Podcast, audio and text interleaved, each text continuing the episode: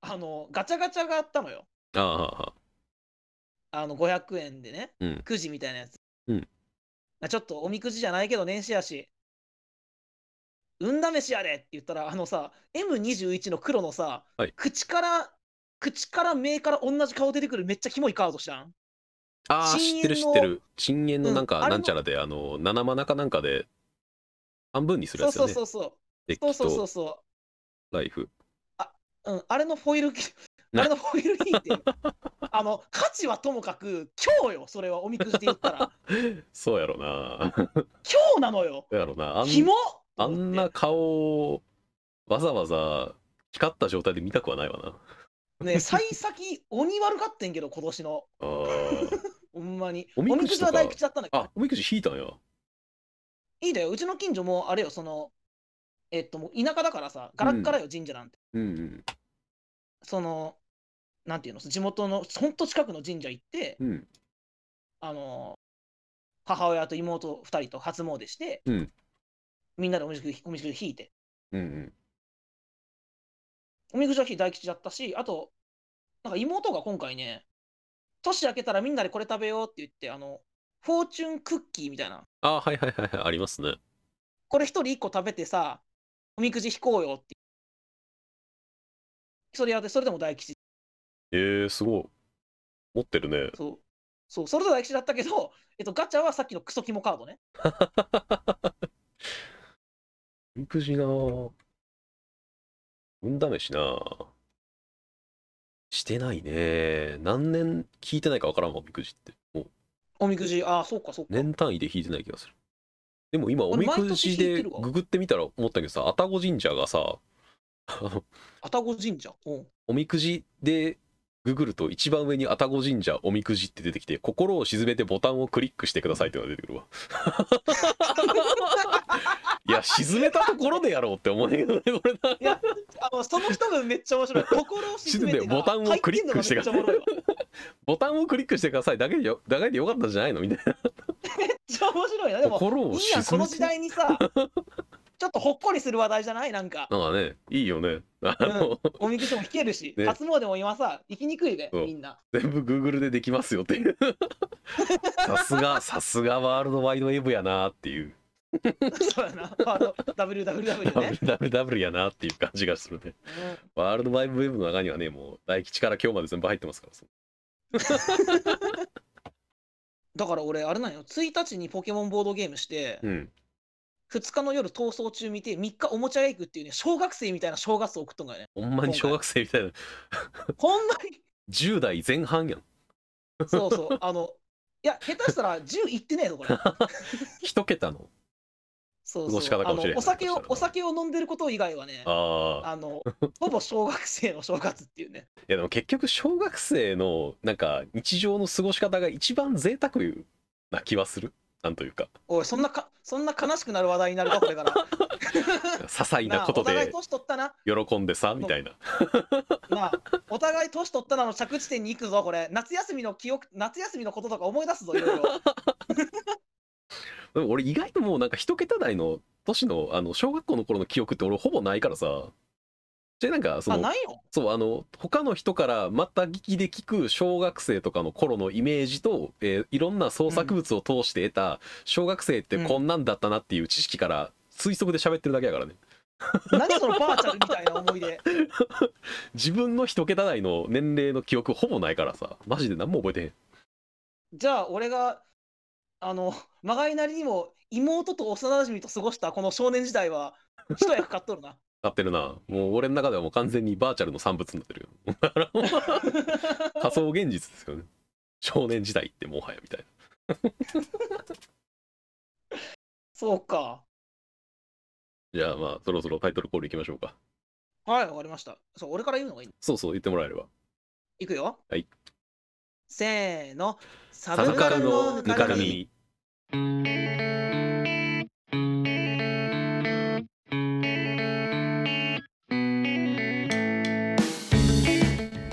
第3回コンテンツの刺さり方と探し方の移り変わりの話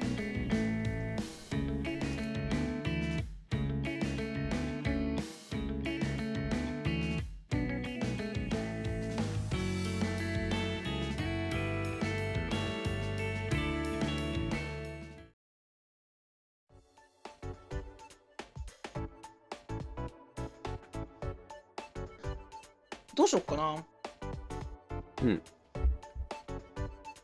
何を話そうかね本日の泥遊び泥遊びね。をめくり回していきましょう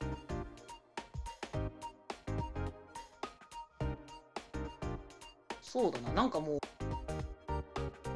今、これも喋ろうかなと思っとったから、喋、り始める。あ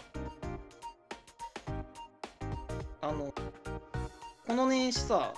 マジック・ザ・ギャザリングのカードを見に行ったって言ったやんか。マジック・ザ・ギャザリングに最近復帰したのよね。はいはいはいそういうカードゲーム復帰して、マジック・ザ・ギャザリングについて語るというよりは、うん好きなカードの話をしたい。うん俺はね、火力呪文が大好きだ。はいはい相手のライフに直接ダメージを与えるカード。とにかく好きなんだよ。一番シンプルで分かりやすいそう。そういう、これもね、結構思い出があって、うん大学の時にサークルでマジック・ザ・ギャザリングが流行って、うん俺は持ってなかったカード、はいで俺もやってみたいって言ったら先輩がデッキ作ってくれてん安いやつやけどうんうんでそれは青と白のデッキだったんだよはいはいはいあの最初しえーっとシアン、うんにこうデッキの上とか下とか操作してさカード引いてみたいうんなであの相手にブロックされない飛行とかさ出していってさ、うんアタックして最後はでかいクリーチャー出して勝つみたいな一応デッキをうん貸してくれる、まあこんな感じでゲームすんねんなってやってたある日、うん俺はねそのと先輩同士かなやってたの見てね稲妻っていうカードを見てしまうわけようんはいはいはい相手のライフに直接3点相手のライフに直接いけんすかみたいなうんその遊戯王やったら禁止になったやつやんそれってあ遊戯王ってさファイヤーボールとかあったやん最初の方ああはったね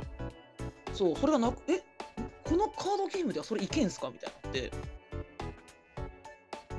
なんかそこにすっごい魅力を感じたの俺はうーんでえー、俺もそんな戦い方したいなって言っとったら、うんうん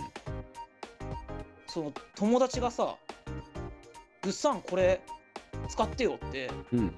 それができるデッキを組んできてくれたわけよはいはいはい全部全部スリーブに入れて緑のスリーブに入っとったうんはいあのゴブリンっていう部族のデッキなんだけどはいであのゴブリンの手投げ弾っていうさカードがあってさ、うん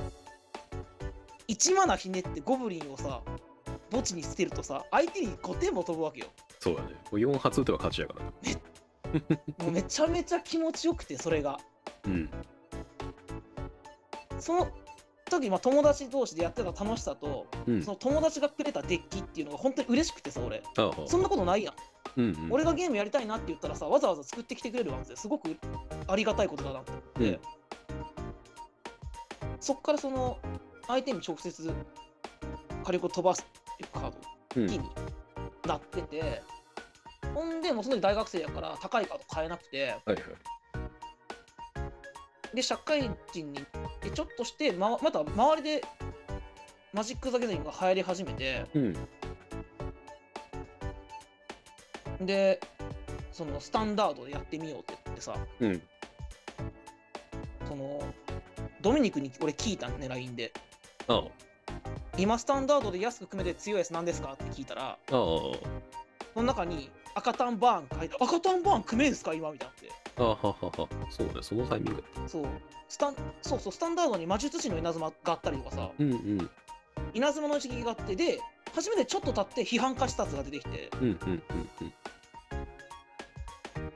そうとにかく俺の好きなカードの環境でできたわけよはいカードゲームがうん好きなカードを使って戦える、でもその時期もスタンダードが済むとなくなってしまって、うんで今度はその昔のカードも使えるモダンとかパイオニアのデッキを今組んで、うんその好きなカード入れ放題よ ねこっちは相手に直接ダメージを飛ばして相手がしたいことをする前に叩きのめすっていうさ、うんうんこの気持ちよさみたいなうんうん生活が性格をせっかちだからかななんだろうねそれはなんか制服感に近いのかねあ制服感あるねうんもう相手が準備なんか準備なんかさせるかっていうねこっうちんうの、んそんな準備してるに必要なクリーチャーなんか先に殺しちゃうしね、準備してる間にもう相手にどんどんダメージが通っていってうんうんうん相手がしたいことをする前にこっちが叩きのめすっていうのがうんうんなんやろこのゲームの性格なんかなそういうもうとにかくその感覚がすごく好きでうんでそのマジック・ザ・ギャザリングにおいて一番俺がしたいことをさせてくれてるのがその相手に直接ダメージを与える呪文あは稲妻だよね稲妻溶岩の打ち込みとかうんさっきの批判観察とか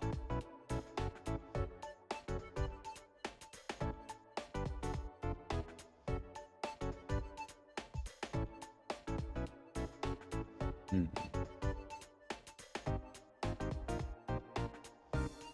今のデッキを完成させるためにはねあのうん高い土地を買わなければならないので、あまあだな完るほ成どはねしてないそうそうフェッチランドと精進の猛火の組み合わせが超強いからうんそれを買わなきゃなとは思ってるんやけど、なかなか高いからな。そう。そんな、その、都会じゃ高いカードを地元じゃ安く売ってねえかなっていうね、あの、舐めた精神で昨日、申し上げるでした。 いやーね最近はそのなんかちょっと寂れたおもちゃ屋の方が安く売ってる現象もどんどん減ってきてるもんねそもそもがネットがあるからな、うんもうね、もうなん地か元舐めてましたね。適正価格をちゃんとつけられるように今なってるもんね、しっかり高かったわ。うん欲しかったカードは。やろうなうん。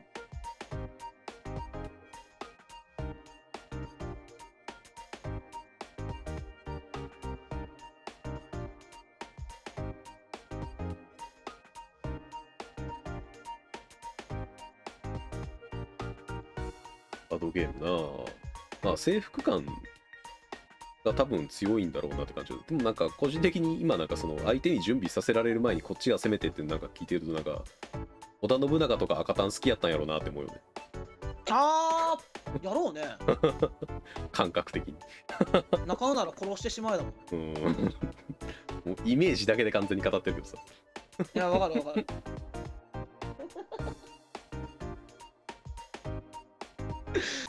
織田信長赤タンやろうなってごめんね、マニアックかつ反応しづらい話題で。 なんか完全に勢いに任せて今。いやいや喋っちゃったまあまあいいんじゃないまああのこうカードの一枚一枚のそのカードの名前は分かってもなんか交換の説明とかをどこまで入れたもんかなっていうのを悩みながら聞きはいいですあの まあいいそうだかよな俺もどうしたらいいんかなと思って。そう、まとりああ えずね好きに喋るその M そのマジック・ザ・ギャザリングうんあのそう好きな友達がね去年増えたのよ俺、はいはいはい何人かだからその人たちに聞いてほしいなって気もして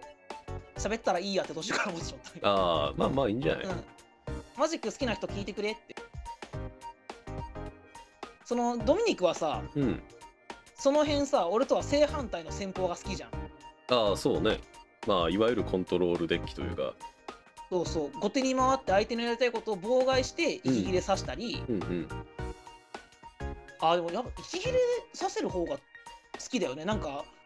い相手がやりたいことができなくなって最終的に「参りました」って言わせる出来が好きなんだもんねそうねだからあのシンプルにあの俺がカードゲームで誰かと対戦をすると相手のライフがゼロになる前に相手が投了することの方が多いからうんうん、相手のライフがゼロになってるところを見ることの方が少ないかな。どちらかというと。真逆よ真逆やな、完全に。もうゼロって言ってる相手が好きなんだからこっちはああ、なるほどね。うん。早いなーとか言いながら、ね、あ次のゲーム行くあ。なんか個人的にはね、その、なんていうの、えっ、と、いろんな効果のあるカードをどんどんどんどん組み合わせていくのが、やっぱりこっち根本的に好きなのよね。そもそもとして。だから、あの、あー相手のライフをなる削っていく削っていく削っていくを3枚使うよりは相手の手札を1枚減らす、えーこっちにブロックができるブロッカーを置く、えーこっちがドローをするみたいなのをどんどん組み合わせていって相手がニッチもサッチもいかなくなるっていうのが最終的にそうなってるだけで結局効果をいろいろ組み合わせるのが俺は好きなんだほどねうーんじゃあコンボとかも結構好きなコンボとかも結構好きだからコンボはなんかこれが決まったら勝ちというかあのこれをやったら次これをしなきゃっていう風な流れがあるからそれはなんかそんなに好きじゃなくてどっちかというとアドリおーアドリブで今引いてきたカードを組み合わせて何とかその場をしのいでいったらこっちが勝ってるっていうのが好きなのなんかそうやってる方なるがほどねカードをいろいろ使ってる気がして状況に合わせて、あ今俺状況に合わせて戦えてるっていう感覚を味わうのが俺は好きなのかもしれないなるほどねあのこっちはさ使うカードの効果自体はさほぼ同じなわけようんうんあの相手にだから相手自身にダメージを与えるか、うんあのカードにダメージを与えるかの選択だからそうなるねでもねこの2択も楽しいのよねうんうんうん使ってるカードの効果はほぼ同じなんだけどこのスルーしていいカードしちゃダメなカードうんうんうんあるじゃない極楽鳥とかさああここら辺はもう選択はもう無限やもんなどっちが正しいもないしね実際なんかこの1個の武器で戦ってる感がねああ結構俺のデッキに対する魅力なのよね研ぎ澄ましていきたいのね一つの武器を、なんかドドミニクはさうん、なんか腰に銃があって、うんえっと、探検があってうんちょっと長めの剣があるみたいな感じなんだけどなんか俺はに1本の日本刀で全部やってるみたいななんかこのはいはいはいで何その状況に応じてうん武器は同じなんだけどやることが変わる動きが変わるみたいうんうんうんなですごいこう考えることも多くて昔はさ考えずに勝てるから楽しいと思ってたのよこああのははははたシンプル一番分かりやすいとか思ってたんだけど、ん実は考えることめっちゃ多くてみたいうんうんうんなそのこの自分のバーンデッキうんをこうなんかやればやるほど深くなっていくうんうんうんうんうんまあ、そのシンプルさとかまあドミニクの、出ね来もごそうなんつだろさとうけかどを研ぎ澄まそせのていシンくのプはルゆね、えのそうシンプルゆえのこの難しさみたいなうんうん。わかるわかる。そうそうそこがこう魅力だったりして、まあ、今回はこうマジック好きに好きな人に聞いてもらったらいいなって思って喋 ったわせやなあ、まあマジックが正直知らなかったらわからない話ではあるけれど、まあまうん申し訳俺もそれなやい。な申し訳ないですけど。あ、でもね、なんかこ申し訳う、ないですけ実際のところ、こう、いろんなゲームはあるけど、なんていうの、ど。うん。カードゲームっていうのが、なんか一番自分のスタイルを確立しやすいゲームではあるよねとは思う。やっぱりあれだよね。その、将棋とか麻雀はさ、うん同じ共通のカードで戦うけど、自分でそのカードを決められるわけやん。そう、選んで、それを組み立てていくわけだから、それこそなんか、角が2枚ある。自分の手,、うんうんうん手駒で戦う将棋みたいな感じになってくるんだね。うんうんうんだから俺は飛車2枚の方が好きみたいなさ。あ、そうそうそう。いやでも俺はなんか角2枚の方がなんか好きかなみたいなそういうあ桂馬多い方が好きかなみたいなそういうところから組み立てられるからなんか戦略を立てるっていうのがその番外戦術からちゃんと始まる感覚っていうのはなんかやっぱカードゲームが一番味わいやすいような気がするよね。あとなんかこう、性格も、その麻雀とかがさ、よくボードゲームだと性格が出るゲームって言われるやんか。うんうん押し引きの部分であるとか。うんこのカードゲームを使うか、その、何、番外戦術の時点から性格出るような、そうねどんなカードが好き。そうそういやこれも面白いよねなんかそのカードに対する好き嫌いっていうのもさなんかうん。元の性格がまあ本当卵が先か鶏が先かみたいなさ話になるんだろううけんど、うんうん。だからカードゲームを知る前からこの性格ではあったわけで、なん ていううん、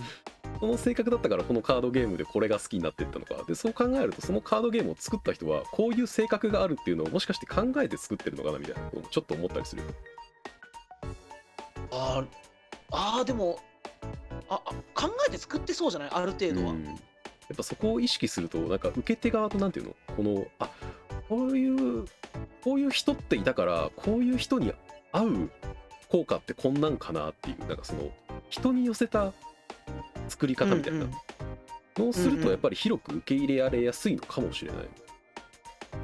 あーなるほどねうんなるほどうん、それこそ俺ならんかゲーム作ったりもしてるやんかあ実あはカードゲームそねうなんかそその考え方はさ、うんあんまりしてあまあしてこなかった気がするな俺はうんこういうのが好きな人がおるからこういう効果にしてみいひんみたいなのはうんうんあんま考えてこなかったなそうよねだからこれがどっち側に立つかなんだろうね作ってる俺らってこういうやつらだからこういうの面白いと思うしやろうぜっていうところになるか、うんえーこういう人もいるだろうからそういう人が面白いと思ってもらえるようにこうしようぜっていう2つのアプローチの方法なんだろうね、だからゲームを作る上で、まあ、本当にカードゲームとかだけに関わらずいろんなゲームに関してこういう多分あの視点というか作り方は多分いろいろある気がして、なんかねドラクエの堀井雄二さんかあの作った人が、あのずーっと言ってるのはあの、うんプレイする人が、えー、とプレイするユーザーの視点に立ってゲームは作んないとダメっていうのをずーっと言っててうんそれをずーっとやり続けてるっていうのがドラクエだったりするのよね。今なんかドラクエ11まで出てるけど結局全部人気っていう化け物みたいなゲーム。だからそれはやっぱりその時々のユーザーのうん、にえ求めてるものみたいのをちゃんと射、抜く能力がうん、あるっていうことなんだろうなっていう感じあーだからこそ10 10だったっけオンラインとかって、オンライン点がねそこもだからユーザーが求めてるものだからこそ10はオンラインになったのかもしれないよねうん実際点も成功してるしね希望としては確実にうんえユーザーというかなんかそのゲームの作り方は本当にいろんなアプローチがあって面白いなとは思うあー確かにななんか俺らが作ってるゲームはさ、うん本当にストーリーから作ったりするやんうんうん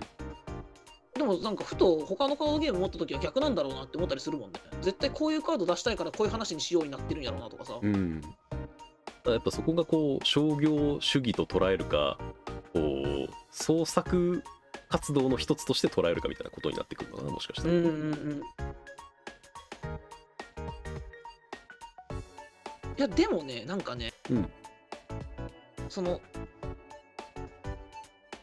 同人ゲームでもやっぱりその商業的にうんうんこういうのがウケるから出そうって出してる人って多いらしいよ、ああ多い多い絶対多いと思うそうそう意識してそこを作っていく人そはうそうそれこそさあの俺らのさあのサークルのリーダーおるやんかはいはい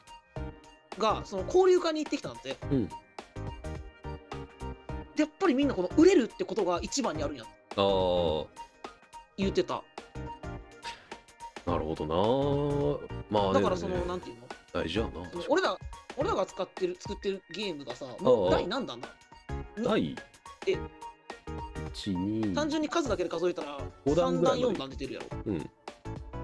4段目ぐらでいかそんだけ出しましたって言ったらみんな言うんやってえー、そんなに売れてるんですかあってーいうなるほどだなからそそこで得た利益を元に次出すっていうあー前提があるうそこ関係なくやってるじゃないやってる違ねううんうんだからその普通に赤字やったしねここの前も普通に俺、まあまあまあ全部結果終わった後お金払ったもん普通に かかったこんだけかかったもんなっつってまあ、売り値もね、安くさせてもらってるからね。だいぶ他に比べると安いっていうね。いやそんなことないん安かくはないよ普通ないか。うん普通か。高くはないだけかうん。なあでもね結局やっぱ俺はそのいろんな発信というかその何かを作ることに関してうん。結果として生まれる副産物を目的にやると途中でなんか終わりそうな気はしちゃうのよねなんかやっぱああ、例えばその、になんやろ、こう。うん、そのな本んでし当ょうに財産と名誉みたいなことよね、多分そうそうそうたくさん富と富と名声を求めるとさ 富と名声を求めて何かをするでとやっぱ力富、名声、力、力ってゴールドロジャーみたいな。やっぱそこをそこを求めていくといやそこを求めていくとなんていうのあのーそこを求めていくと絶対に正しいメソッドがあるから、そこに乗っからあな確いかにそうそこに乗っからずにやってる段階でそこを目指しちゃダメだと思うよね。なんていう結局さ、そこを目指すってことは、もともと自分がやりたかったこととブレるってことだもんそねうなんかあの金儲けしたいのにずっと宝くじ買ってるみたいな。多分。ああ、例え。うん、なんかえいや宝くじ買ってて金儲けしたいのお前みたいなだからお金持ちになりたいなってなんかもっとなんかお金稼げる仕事ついた方が早くないみたいなそんな感覚に俺はなるのよなんかなるほど。そう金が目的ならちゃうことしたらよくない。そうそうそうそうゲーム作りよそりうね。あ確かにそうかも、おね。金儲けしていいんだだから自分の作ったものでお金を稼ぎたいですってなるんだったらそれこそゲーム制作会社とか入った方が早いし絶 対と確かなかんか自分の作ったものが今何百万本売れてますとかニュースで出てくるわけでしょそっちの方が達成感あるくないっていう気はするんだけどねだからそこの感覚のなんか違いと目指してるものは人によってまあ違うのは当然なんだろうけどに。うん。まあ、違う。だ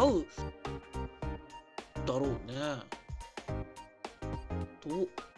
まあ、なんかもう難しいよねなんか本当にどっちを立てればどっちが立たずになるような話だろうし、うん。なんかだからこそでもなんか個人的にはその商業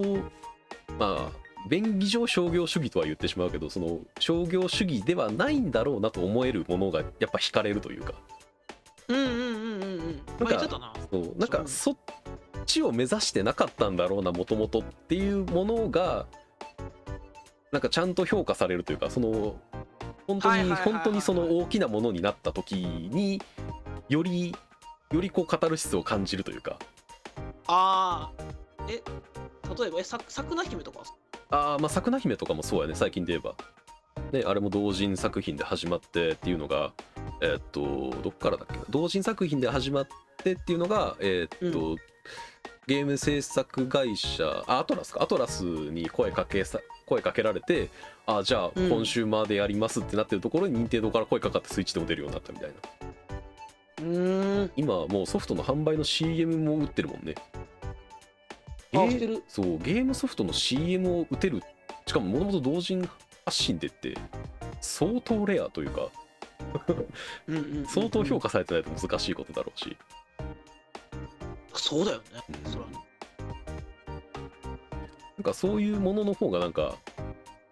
やっぱそう考えると個人的にはその物語性が作品に付与されてる気がしてやっぱ好きなんだろうなっていう感じがするんだよねあその物語性っていうのはその作品の中の物語じゃなくてそうそうそう作品の物語ってことそう作品を作り上げるまでの物語としてあ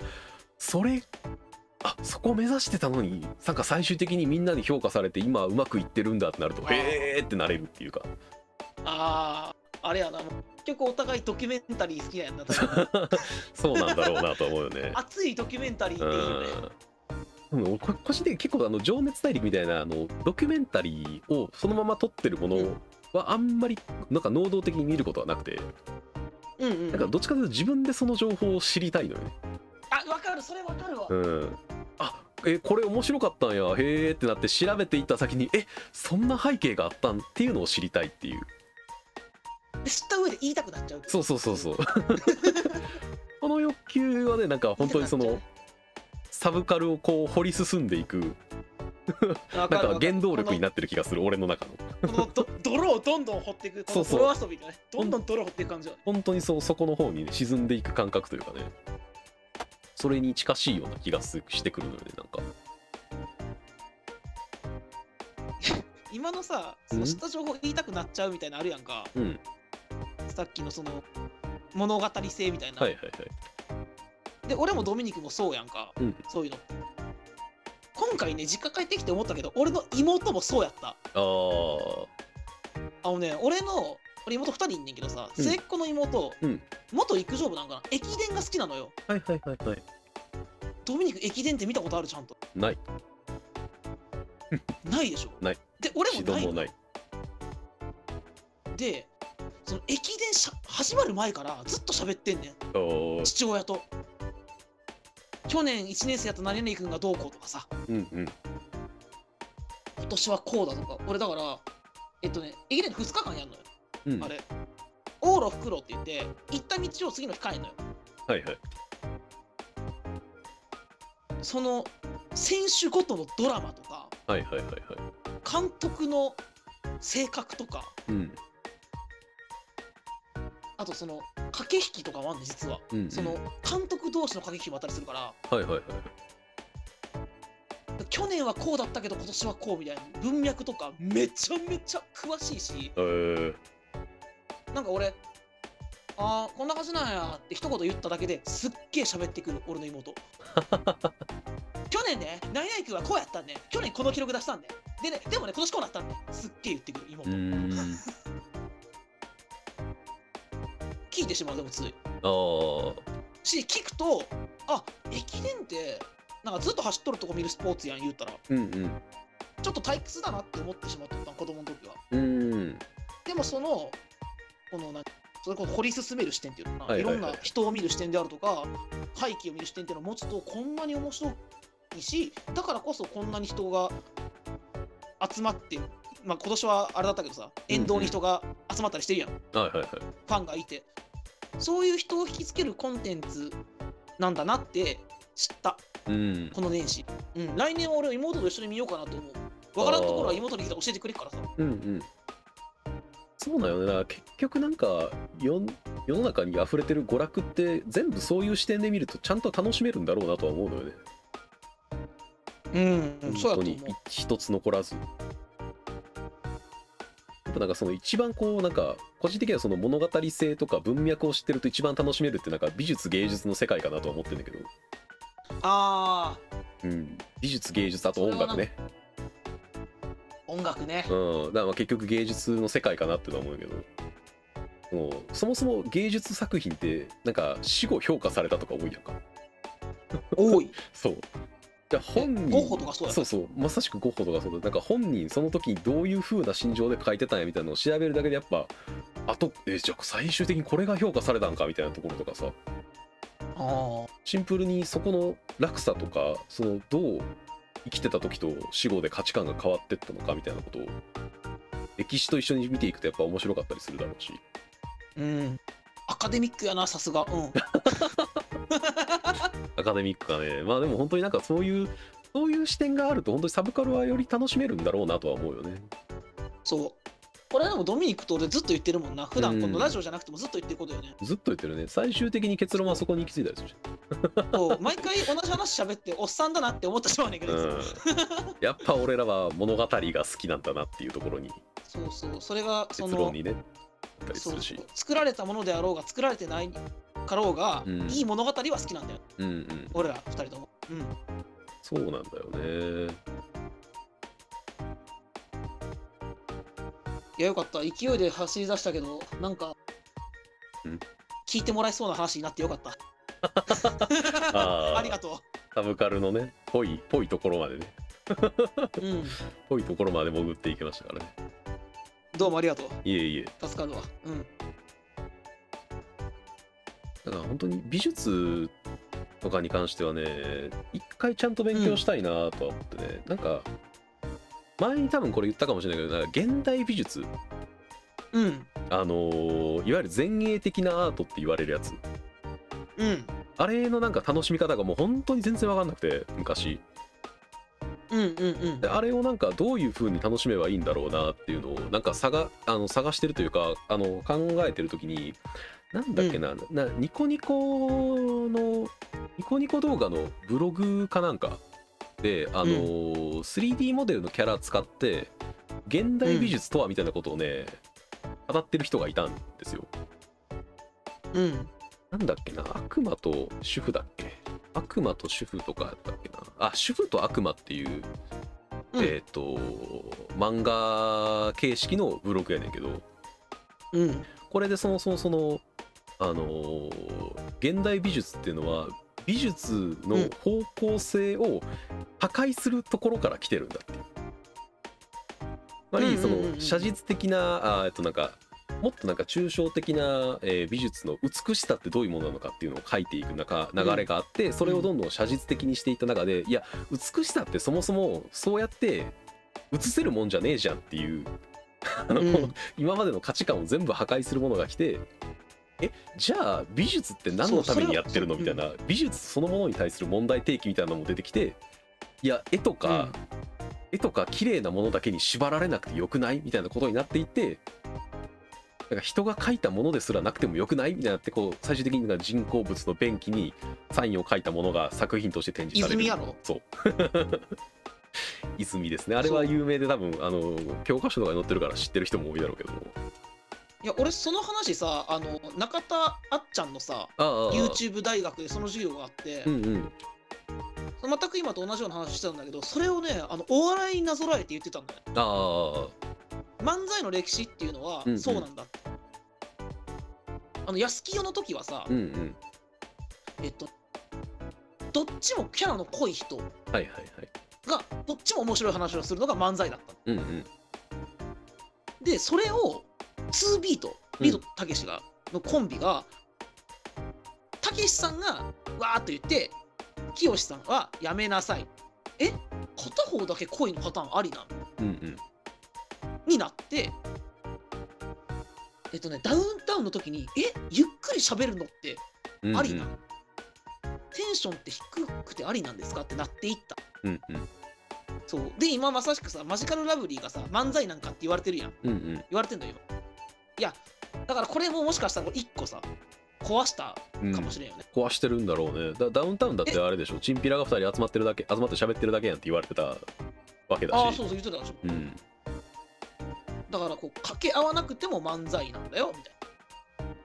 だからなんかねあの今まっちゃこれからんのさなんかインタビューかなんかで言ってたのよねなんかマジカルあの漫才っていうのはあな、のうん、漫才っていうのはこういうものなんですっていうのを壊していくのが漫才なんですって言っててだあかあらすごいなだからルールを決めてあるんです漫才っていうのはって言っててだからそのルールを壊してるどう壊してるかを評価してる部分もあるんですよみたいなことなんかインタビューで語ってたのみたいなへーうん、そもそもルールがあるってことはじゃあそこからどうはみ出せるのかを試すものだからみたいなうーんそのために枠組みがあるんですみたいなことをなんか要約するとなんか言ってたようなインタビューやった気がする。だから芸事と芸術はやっぱそういう枠組みをどんだけどういう形ではみ出せたのかっていうところはや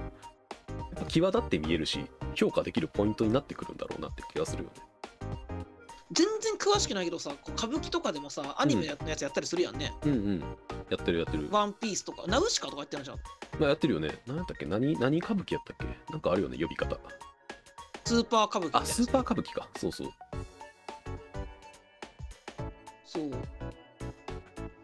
あ、それもなんかこう壊しつつなおかつ今の人にもうんうん見てもらえるようになりつつ、そうなんだろうねいい進化だよねうんいい進化だと思ういやいい進化だ宝ね塚とか見に行きたいねんな、うん面白そう面白そう舞台とか特にそうやろうなって気がするよね宝塚だってさルパン三世やってうんうんうんうん何やったっけ銀英伝戦国バサラとかやってるよとかあそう銀英伝やってんねんそうそう銀英伝と宝か塚のもやってて銀英伝はめっちゃ面宝白そうじ塚ゃんの銀英伝は さあのなんていうのかな男がちゃんとやった舞台の銀英伝よりちゃんとかっこいい可能性すらあるよな、うん美しいしやっぱりそうなんだよねだからそれぞれ際立った良さはあるだろうなうん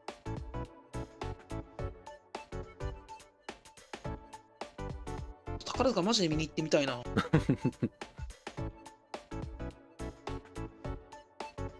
それをこう考えていくとなんかね個人的にちょっとあの最近まあなんか勝手な気憂なんやけどアニ,、はいアニメってちょっと限界来てないかなって思ほううなんとなくだけどアニメの勢いは減ってってる気がするのよねすごくうんテレビアニメっていうものに対してこれは多分ねテレビっていうものがどんどん弱くなっていってるからだと思うんやけどそれは確かにそうやっぱりネット配信と YouTube の、えーあ力によってそテうだレビっていうものがお弱くなっていってるからテレビを媒介として表現する何かがどんどん弱くなっていってる気がしてだからテレビアニメそのものが弱くなっていってる気がするのよねまあなんやろあちこちで聞く意見の受け売りだけどやっぱうんスポンサーのこととかもあるし、うんそのいろんなこと考えなあかん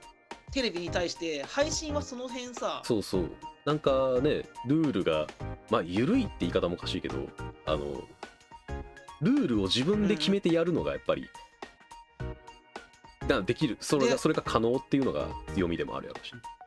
あとこうでかいなって思うのはいやみいややったら民かったらいいやんが、うん完全に成立するやんネットってそうなんよね取捨選択ができるっていうところはねそうテレビはさ「いや流れてて目に入ってきたんです不快なんです」っていう 苦情に対応しなあかんのようんうん配信はじゃあ民かったらよくない進む話やからそうなんだよねそう今のねテレビアニメの限界もそうやけどバラエティに対して同じようなこと思うようんそうなんだよねだからなんかそのテレビアニメってそれこそ夕方6時にアニメがやってた時にはなんかうん俺は好きだから全部見てた人間やけど多分なんか当時普通に家にいてテレビつけてたら流れててそれから好きになったっていう人の方が多いものだろうしあで、うんそれが YouTube になった YouTube になったり配信になったりしたらあのネットは何かっていうとその受動的にならないっていうな能動的に作品を探しに行かなきゃいけない場だから興味がああうんうるんうんカテゴリーのものしかやっぱ流れないのよ、そもそもとして。うんうんそれこそドキュメンタリーが好きな人が YouTube でドキュメンタリー検索してみてたらあのおすすめというかページに出てくるのはドキュメンタリーに関するものしか基本的には出てこない仕組みになってるかそうなのらよひだろから新しいものが入りにくくなるよねすごく広がりがねあの実は少ないのよね。すごくなんかそうネット広い場なんだけど広がれ広がろうとするには自分から広げなくちゃいけない場だからすごく大衆向けではなかったりするんだよね実はコンテンツの発信場所として。どんどん先細っていくんや実はそうな気がしてるのよ個人的にはだからすごく特化したコミュニティとか特化したカテゴリーの作品に関しては絶対にその固定のファンはい続けるからあのーすごくいい表現場所で共有しやすい場なんだろうなと思うけど大衆に広く受け入れてもらおうとするものそれこそバラエティとかアニメとかうんうんものって何かしらの話題性がないとそこで止まるのよ。取り上げられやすい話題性とかなんか他のカテゴリーにまで侵食できる何か一つなければ対その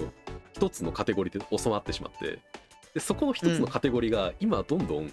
市民権を弱めているというか、あのそそれじゃなくてもよくないってどんどんみんなが思考しだしていってるタイミングな気がするから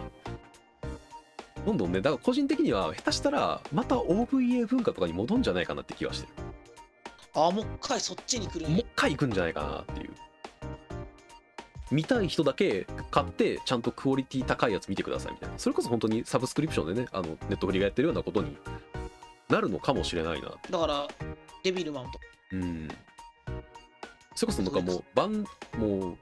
こそね今までのアニメ制作をやってたバンバンダイチャンネルを作ってるようにこういうアニメならこういうものをっていうのをどんどんどんどんやっていくような気がしてだからそうなると本当になんか新しいアニメを知る機会がどんどん減っていきそうでちょっと危機感を覚えてはいるテレビって確かにそうやねんなテレビでいっぱい録画してた時いっぱいアニメ見てたしなうんそれで下さって好きなジャンルじゃないけどなんか見てもうておもろかったなってやつもあるしなうんそうなんよ、ね、これ確かにあのおすすめ機能で引っかからへんのそうなん確かにそうよいうのねさっき言ったまんまの話なんだけどうんこれが好きな人はこちらばっかり見ていくからね、うんそういうのだからなんかアニメより今ゲームの方が強くなってる感覚があるのはそうなのかなと思ってるゲームってカテゴリーだとゲームっていうカテゴリーの中で幅がめちゃくちゃ作れるっていうかあの関連しやすいというか、アニメだったらどういう系統のアニメなのかでもう一段階分かれるやんなんか分かれるなんかねそこのわカテゴリーの分かれ方がなんかゲームよりアニメの方が細分化されてなんかより人を選んでいってしまってるのかなっていう気がしてだからこそねなんかいろんなアニメをねもっともっと昔のアニメをどんどん俺は流していいんじゃないかなっていう気がしてんだけどねちょっとアニメ流してほしいよねうんそれこそいろんかな先知りたい自分としてはそうそう個人的に昔のアニメ俺はさドミニクっていうさ勧めてくれる さあああのぜ全自動アニメおすすめ友達がおるからそう ねそう良質なものだけ来ろるか過らろ過したものだけ渡していってるからそうそうそう。そう、だから知れるけど、まあそれでもまあ、そうやな、見れるな。例えば俺の見てないジャンルでも、こういうところは俺に響くって分かってるから、ちあゃーんと進めてくれるもん。そういうねやっぱ進めやすいあのーポイントを知ってればやっぱ進められるんだけどネットってそれができないのよねだってなんかそもそも響くポイントって人それぞれ違うし 全員に対して響かせようとするとすごい薄い内容になるしそうだうんいやコンテンツのプレゼンってすごい難しいん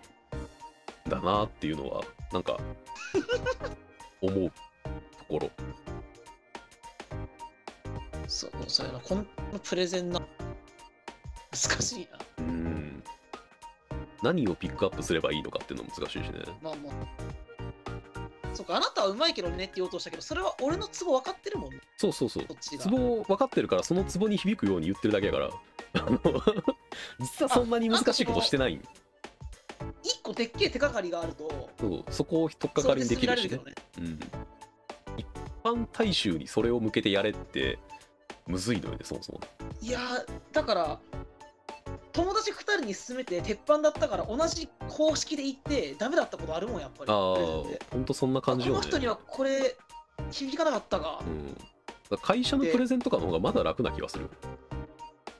まだ楽うん、まあまあ、うん、そうね、確かに。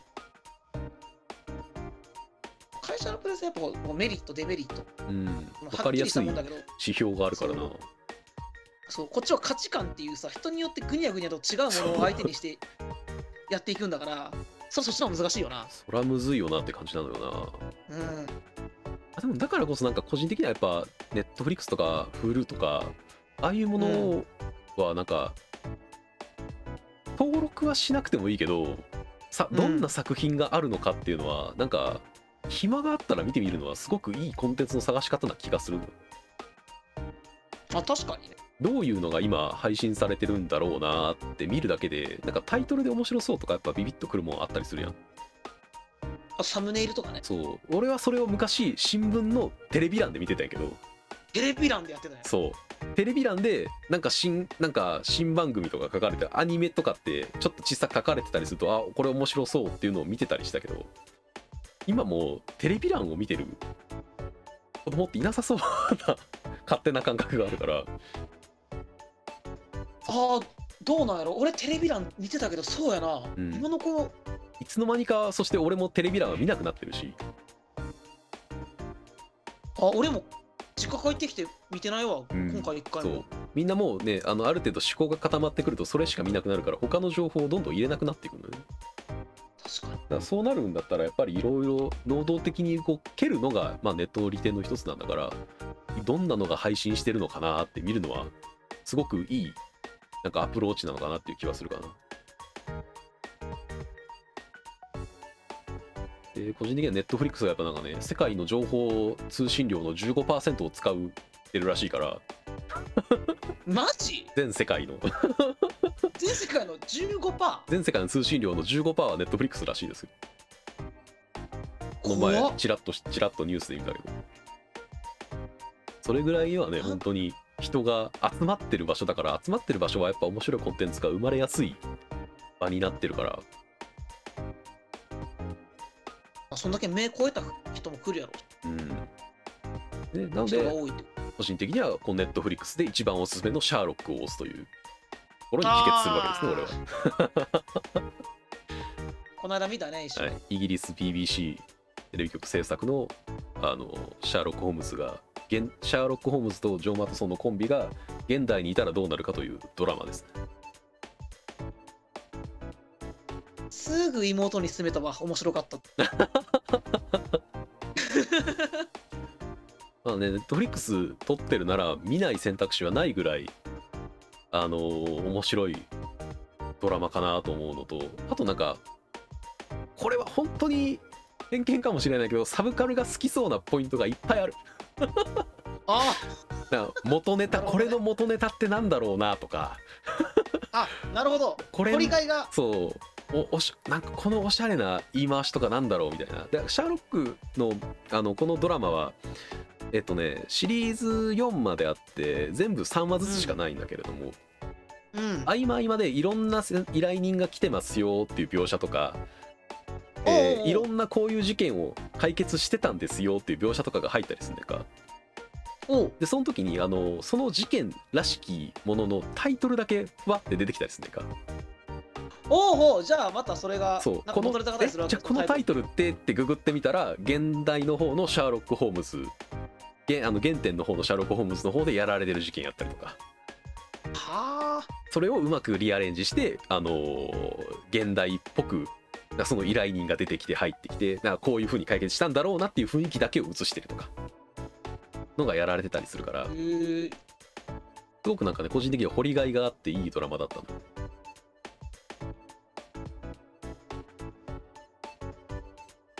ただまあシンプルにお話として面白いってのがあるし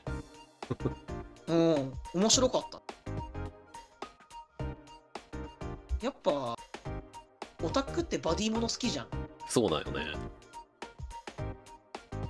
それがこうタイプの違う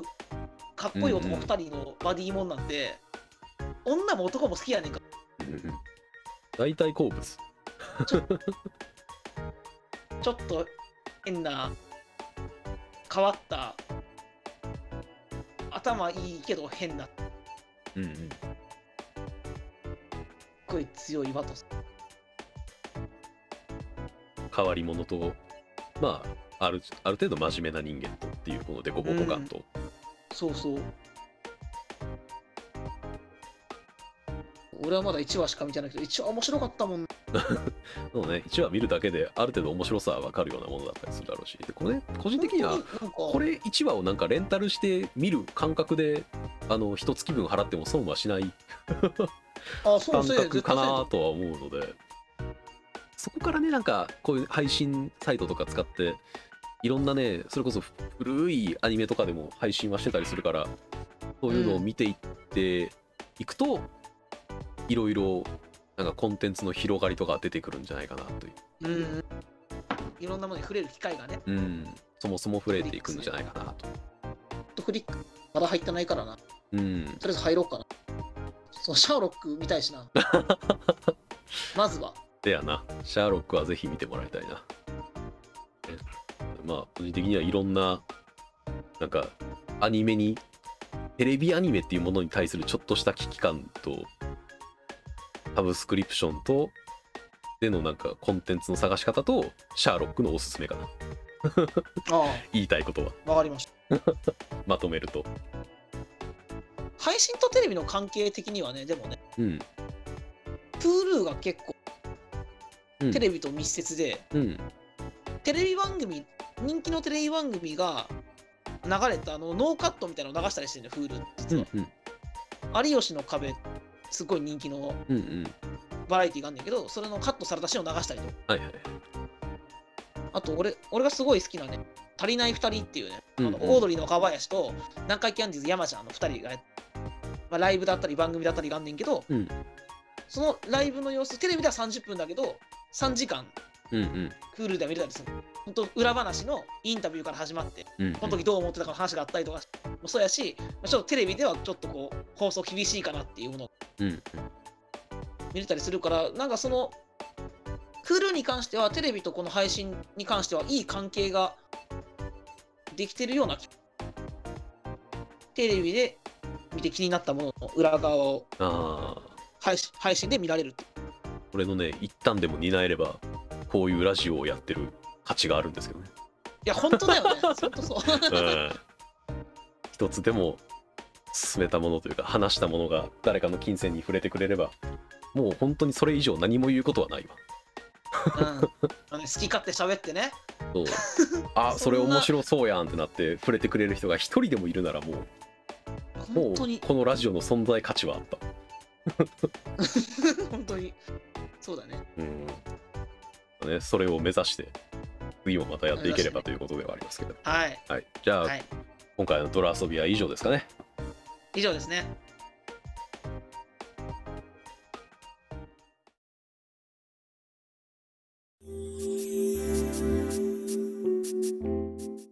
えー、っと、